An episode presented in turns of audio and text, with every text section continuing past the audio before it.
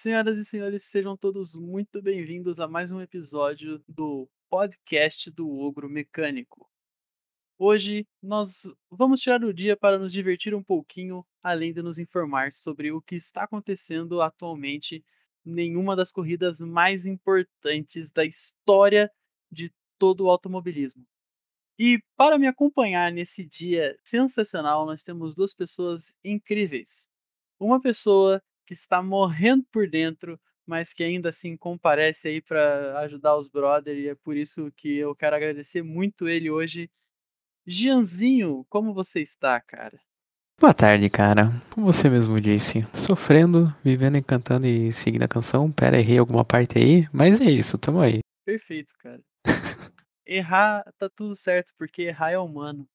Menos errar na prova, é claro. Principalmente a do Detran. Ano passado eu, errei um negócio na prova de cálculo da professora da faculdade e ela ameaçou me bater.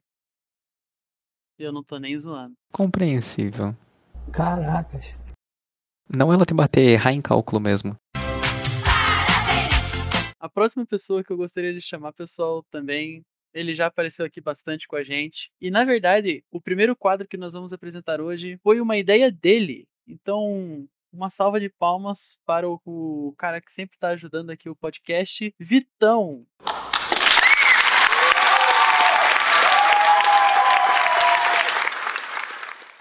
Oi, bom com vocês? Salve, galera.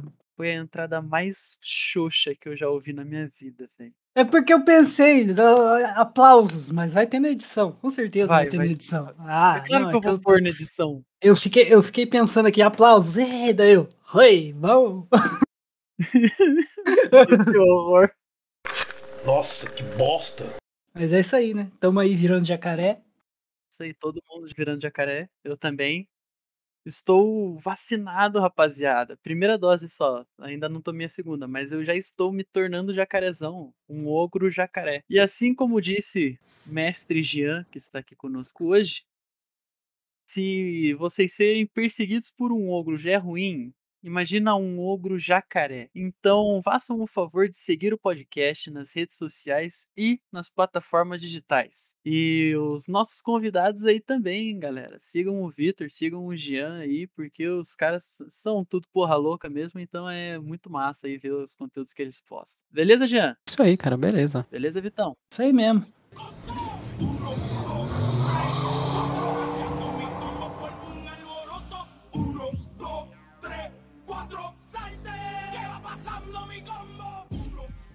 E com isso, pessoal, nós vamos começar o CAI Curiosidades Automotivas Inúteis com uma lista, gente, que não poderia ser pior. Literalmente, é a pior coisa que podia aparecer aqui. Os top 15 carros com os piores nomes da história. Por algum motivo, os engenheiros ou a equipe de marketing ou os projetistas estavam virados com a vida, acordaram do lado errado da cama, alguma coisa aconteceu. Muito louco, chap lovers de cheirado de cocaína. E com isso, pessoal, nós tivemos aqui 15 nomes, sim, simplesmente horrorosos que saíram. E nós vamos começar com ele. Jean, você pode, por favor, ler o nome do primeiro carro? Mas é claro, é o glorioso Ford, que a gente pode até tirar. O, o, R, o R é mudo, não tem, não tem som R. Claro, o Ford Pinto. Exatamente. Ford Pinto, galera, foi um sedã compacto da Ford, comercializado nos Estados Unidos entre 1971 a 1980. Serviu de base, cara, para a segunda geração do Mustang, que usa a mesma plataforma desse carro que tem um nome assim glorioso. Cara, o nome é glorioso e ele não é um carro feio, ele é muito da hora. Eu teria um Ford Pinto se eu pudesse. Eu teria um Ford Pinto. Gia, você teria um Ford Pinto? Eu teria se ele fosse maior, para mim compensar outras coisas, é claro. Por isso que virou Mustang depois, não é mesmo? Exatamente. Realmente, muita potência. se você, assim como nós, teria um Ford Pinto, coloque nas redes sociais, hashtag eu teria um Ford Pinto. Ou eu teria um pinto. Eu teria um Pinto. Não, sensacional. Hashtag eu teria um Pinto. Eu teria um pinto. Não, eu teria um pinto. Hashtag eu teria um pinto. Vamos subir essa hashtag Trending Topics. Eu teria um pinto. Precisa muito chegar nos Trend Topics eu teria um Pinto. O segundo carro, pessoal, seria o um carro que é bem conhecido aqui no Brasil e a gente nem vê tanta maldade mais nisso, mas tipo, a gente tem que admitir que é um nome horroroso. Se você hashtag teria um pinto, se você quer realmente dar uma valorizada, então você precisa ter um Citroën Picasso. Que é o primo do pinto. Que é o primo do pinto. É o primo francês do pinto. É o primo francês do pinto, exatamente. Eu acho que o rage no Picasso, acho que não é nem no nome, é porque ele é uma puta de uma bomba. Não, é um carro horroroso. E é feio. É feio, é ruim e ainda tem esse nome que foi cagado pelo projetista. Mas beleza, né? É, era pra, era pra, eu era pra homenagear o pintor, mas assim, né? Saiu pela culatra muito feio. Saiu pela culatra feio demais. BR não perdoa. Depois de tudo isso, eu quero. Esse aqui eu deixo exclusivo para o Vitor falar. Por favor, Vitor. A melhor marca de carros que já pisou em terras tupiniquins. Exatamente. A exclusivíssima Xana. Exatamente. Essa marca é a melhor marca de carro que tem. Se você teria, você teria uma Xana, coloque hashtag eu teria uma Xana. Só que eu, eu achei sacanagem que depois de uns anos eles mudaram pra Xangan. Mas ah, perdeu um pouco a graça, mas tudo bem. E Jean, leia o quarto nome, por favor. Eu só achei muita sacanagem porque o meu tio, ele tinha uma dessa. Então, eu, eu não sabia que eu estava sendo elogiado por mulheres, cara. Porque muitas vezes ela fala, nossa, como você é besta. Eu falei, caralho, eu sou um carro, velho, da Kia. Então tá bom. É a Kia besta. Olha só. Olha só. É eu, é eu, velho. A Kia besta.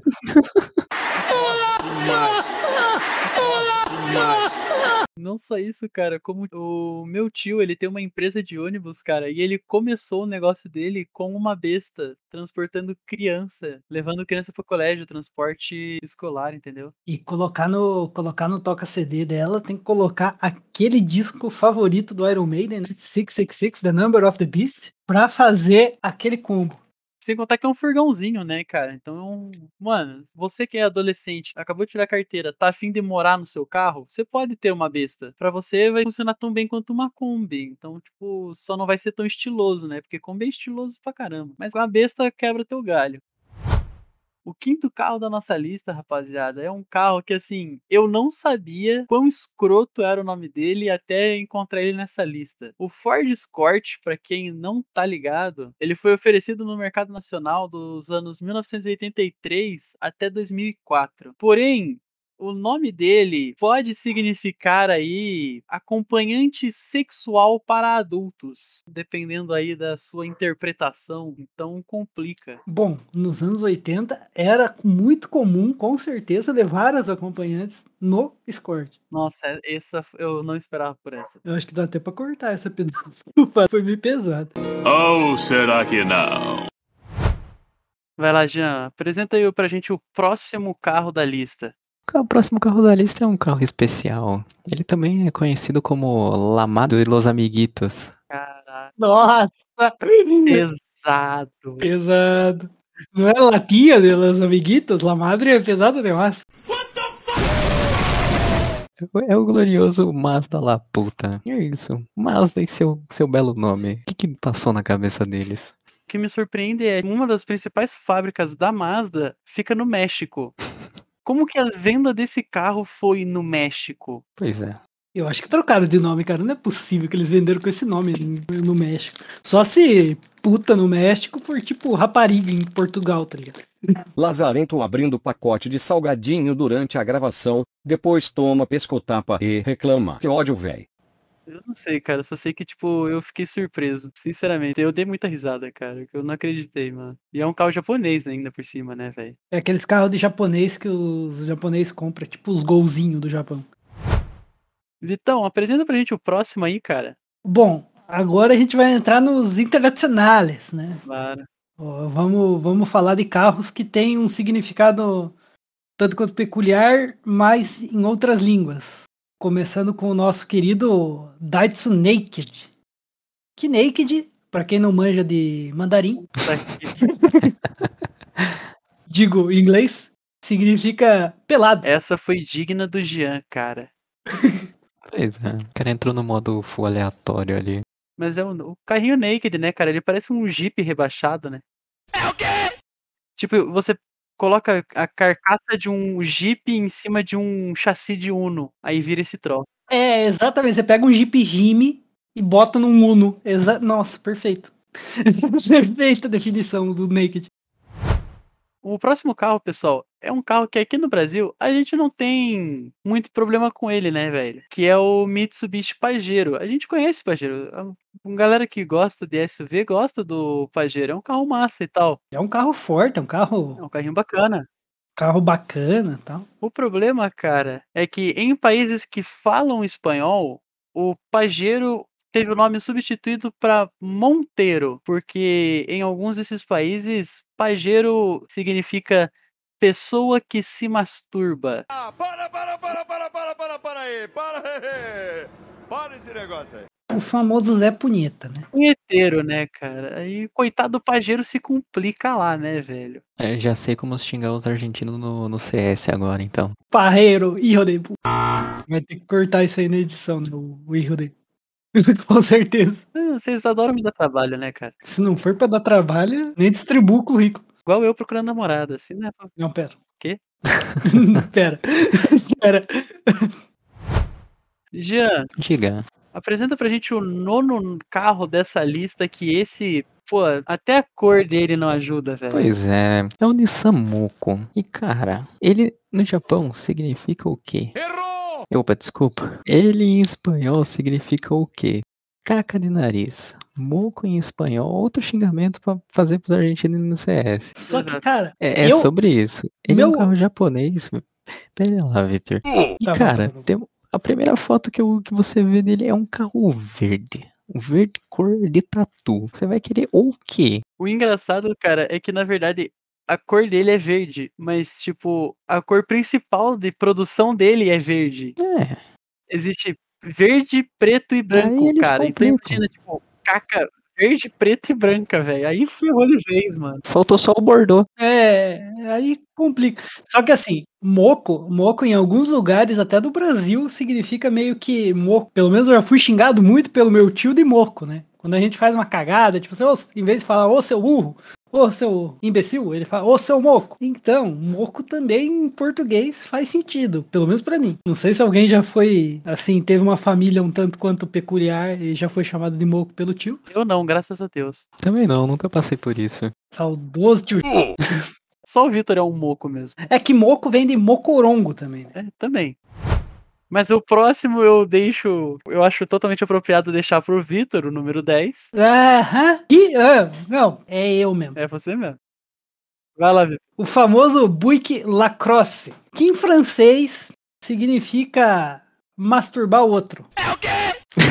O ato de masturbar alguém. O famoso handjob, né, meu amigo? Cara, mas a gente tem que admitir, né, cara? Continua sendo um Buick, então é um carro muito irado, cara. E, tipo, a gente não é francês, então, tipo, eu teria um Lacrosse, cara. Ele lembra, lembra vagamente o Cobalt. Ele lembra aqueles carros do, da Rolls Royce, tá ligado? Que são compridos e sedãs com estilo mais luxuoso e tal, cara. Eu teria, teria, teria, daorinha. Eu não tenho certeza do que eu tô falando, porque eu não sou nenhum especialista, mas a Buick é da GM, não é? Sim.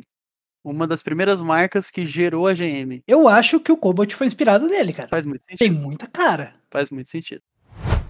O próximo, galera, é um carro que, assim, mais um daqueles carros que pra gente não faz tanto sentido, mas parando pra pensar nas outras culturas, faz muito sentido, porque o carro da Chevrolet, o Nova, que era uma variante mais barata nos anos 80 do Camaro, ele não foi muito bem aceito na América do Sul e na América Central em geral. A galera do Caribe, a galera do México, o pessoal aqui da América do Sul, Argentina e Paraguai, eles não gostavam muito do carro simplesmente porque o nome do carro em espanhol, se a gente for levar para o espanhol, numa tradução livre seria mais ou menos não vá. Ele o carro não anda, o carro não vai, então devido a isso não foi um, o nome não ajudou nas vendas do carro. Mas como eu falei, é uma alternativa mais barata de um Camaro.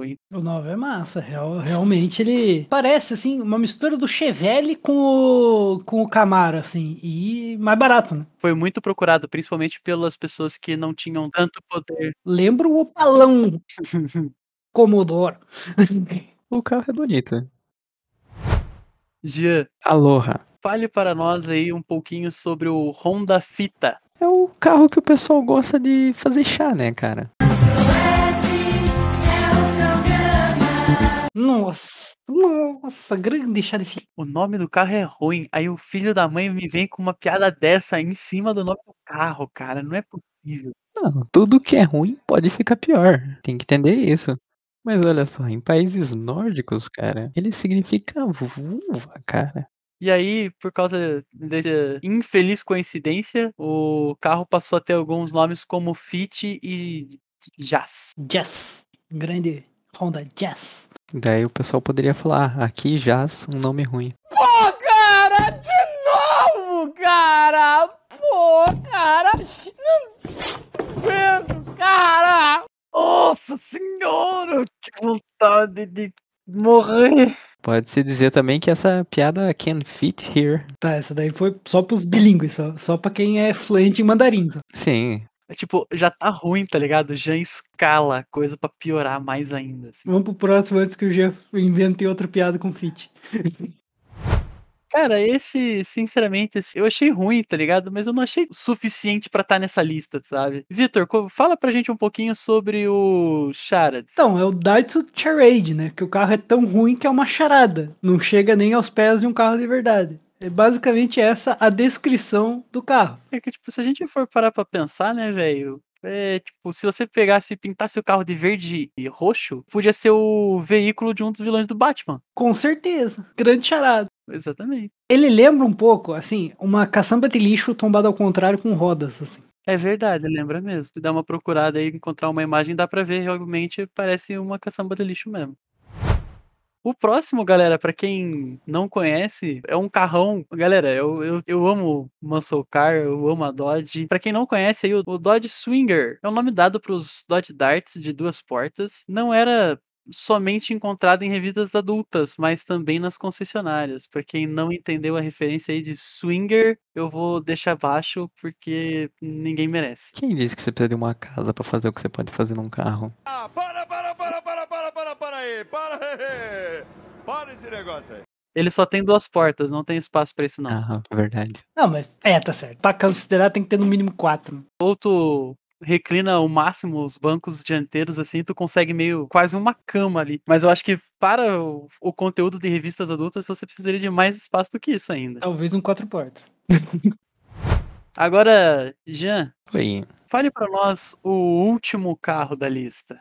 Cara, assim, ele é bonito pro nome dele. Eu acho, pelo menos. É o Gremlin. É MC Gremlin, cara. Ele parece o quê? Ele parece um pinto sem a parte de trás. Eu tô falando do carro. É um, é um Ford Pinto sem traseira, é verdade, é um hatch. É um Pinto hatch. É um Pinto hatch. É um Ford Pinto hatch. Ok. É isso aí. É é pior que parece mesmo. A gente tava comentando antes da gravação aqui, o Victor comentou sobre o Dobby do Harry Potter, que o Gremlin seria parecido com o. É aparência, né? Um Gremlin, a criatura mitológica Gremlin, pareceria o elfo doméstico lá do Harry Potter. Que não é elfo porra nenhuma, mas daí a gente vai entrar em outro assunto. Mas, tipo, cara, você parar pra pensar que um Gremlin é literalmente uma criatura que existe pura e simplesmente pra destruir tudo que ela toca, cara. Agora, faz sentido você colocar esse nome num carro, velho? Que você dá partida no carro, automaticamente seu para-choque cai. Não, cara, eu, eu discordo desse seu pensamento. É tudo que ele toca, ca- quebra. Então ele seria um perfeito carro para Destruction Derby. Seria da hora ver um. Um Gremlin num Destruction Derby. Qual que é o nome do seu carro? Touch of Death. Touch of Death. O nome do carro Demolition Derby é Touch of Death. E, Victor, nós vimos um carrinho sensacional ali. O que você acha da gente apresentar um bônus pro pessoal? Cara, esse bônus assim vai deixar as pessoas estupefactas. Quem conhece a marca Cherry já deve imaginar que não é flor que se cheire, né? É assim, a Cherry É, como já diria o nosso saudoso Alcemito, parece um sapo. E daí eles lançam o Ice Cream. Ice Cream. Que que é? Ice Cream. O sorvetinho. Só que, pra quem manja do, do- dos inglês, Ice Cream, se você só falar Ice Cream, pode até pensar. É tão ruim que eu dou um berro ao ver essa desgraça. E aí você vê o carro, gente, parece uma versão do Up que deu errado. Pelo menos ele tem uma vantagem, que é uma coisa que eu compactuo com, com, com o amigo João, que é carro elétrico. Exatamente, pelo menos ele é elétrico. Pelo menos ele é elétrico. Pode ser pequeno, pode ser feio, mas pelo menos mal pros outros você não tá fazendo.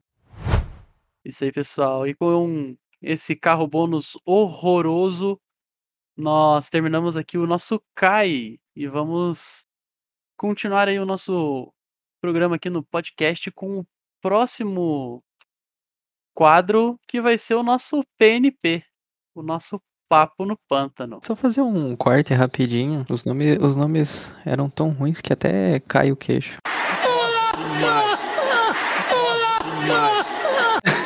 Nossa! O cara, o cara puxou essa. Pra tudo tem uma piada, cara. Boa, boa, boa. E elas Gostei, sempre são ruins. Cara, é impressionante, cara. Toda vez que eu abro o Discord pra falar com o Jean, me bate uma tristeza no coração, cara.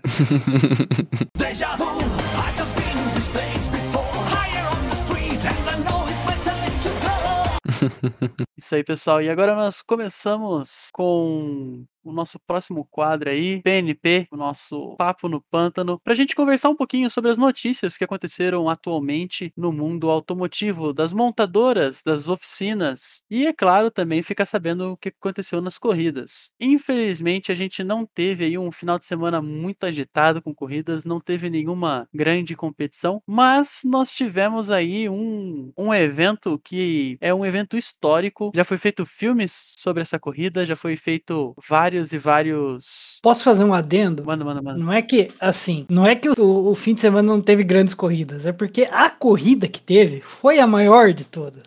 Então, é compreensível. É, por exemplo, não tivemos. Melhorou, não melhorou? Melhorou.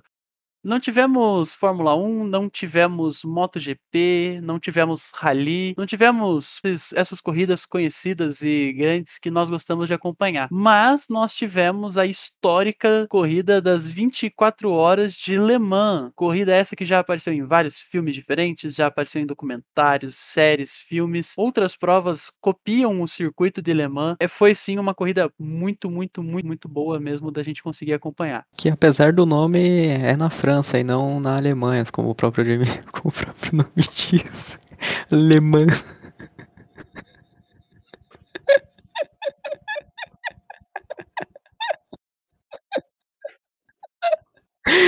É, é, é isso. Turu, tu, turu, tu, pá! Tapa na cara do Jean. O Jean está morto por dentro e quer que nós morremos também. Chegando naquele pique, né? A famosa corrida. É, infelizmente, né? Não tivemos mais uma vez um ano com Porsches e Audis, dando assim uma vitória fácil para Toyota. E que finalmente o trio Mike Conway, Kamui Kobayashi e José Maria Lopes conseguiram ganhar. Foi tão fácil, inclusive, que o pessoal que cuida do evento falou, ó, tô aí, outra. Toyota. Corrida pra você ganhar.